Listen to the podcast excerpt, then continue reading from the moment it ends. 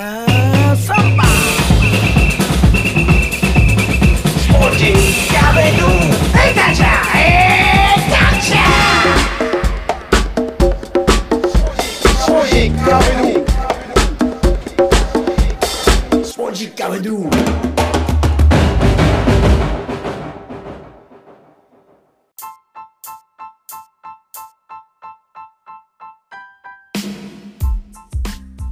スポジッカビドゥ第133回ナビゲーターの沢田達也です。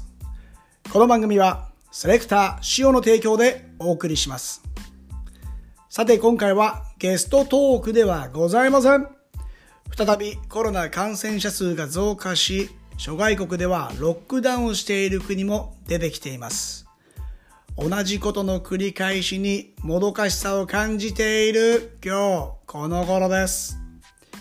個人的にもこれまでつながってきた各国にいる日本人の方たちとつないで近況報告等を取っていきたいところなんですが家業建具屋で働いてた職人さんが一人入院をしてしまいまして現在助っ人外国人的な助っ人次男坊をしておりスケジュール管理が難しい状況なんです。インタビューも相手のスケジュール第一ですし申請を出さないといけない方たちもいますしそうなると長い時間待つことにもなりますしそもそも自分がインタビューしたいって思う人と出会ったり探すのも一苦労なんです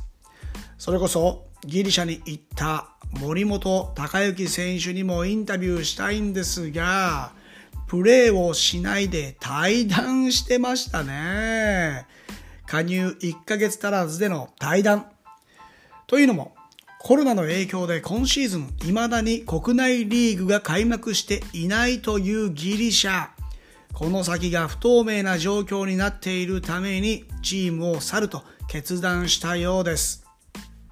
ただ、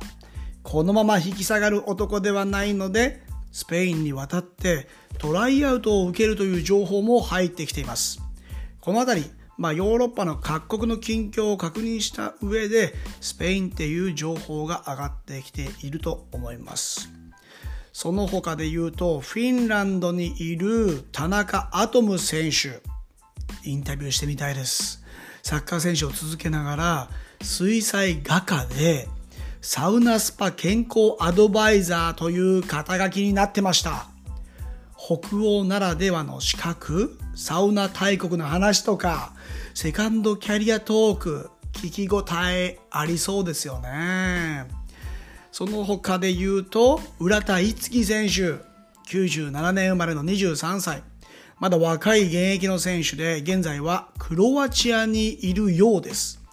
ジェフ市原千葉の下部組織出身でアンダー世代の日本代表にも招集されていてそのままトップチームに昇格し期限付きでブラジルへ。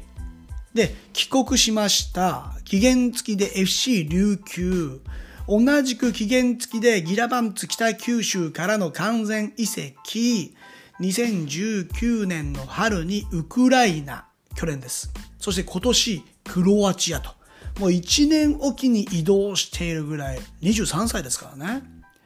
その若さでいろんな経験していますから、どんな話になるのか、インタビューしてみたいですね。バングラディッシュでアパレルブランドを立ち上げた飯塚遥さんのように、サッカー関連以外の方たちにももっと出会っていきたいんです。ちなみに、飯塚遥さんが代表を務めるバネッシュのクラウドファンディング、ファンディング？クラウドファンディング、えー目標額9割に達したそうです。おめでとうございます。スロバキアで寿司職人をしている長澤圭介さんのような料理人や、あと美容師、学校の先生とかね、他の職業をしている日本人の方たちからもお話を聞いてみたいですね。とにかく、主にサッカーという共通のキーワードから出演をしてもらうケースが多いんですが、個人的にはまだまだ出会い足りないので、皆さんの協力でつないでいただけたら光栄です。日本人初となるドイツプロクラブ FC ニュルンベルグの e スポーツに所属した経験があって、バーチャルブンデスリーガーの公式リーグ戦への出場経験もある日本人のマイキー、知ってますか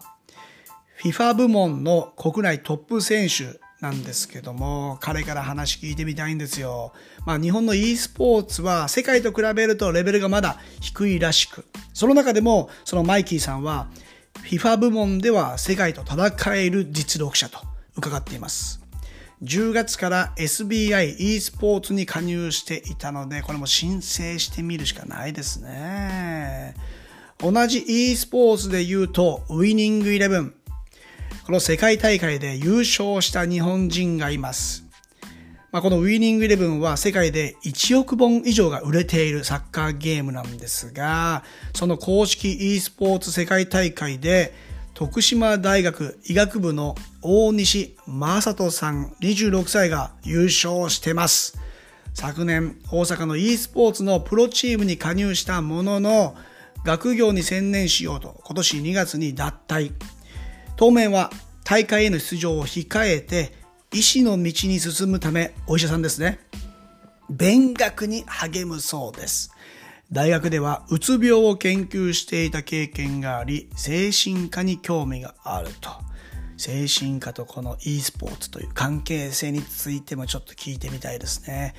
僕の頭とは全く違う異次元のインタビューになると思いますし、うん。まあ e スポーツもプロの世界が誕生してビジネスとして考える人も増えてきています。まあ、それはプレイヤーに限らずマネージメント業をするプロダクションも含め、まあ、MC もね e スポーツ専門がいるぐらいですからね。知らないを知るこれにより私たちの脳と体は刺激されて小さな化学反応が起こっていきます。ということでたまにこんなフリートークの回も新鮮でいいですね。引き続き今後もよろしくお願いしますここまでのお相手は沢田達也でした。Muchas gracias. Chao. Adiós.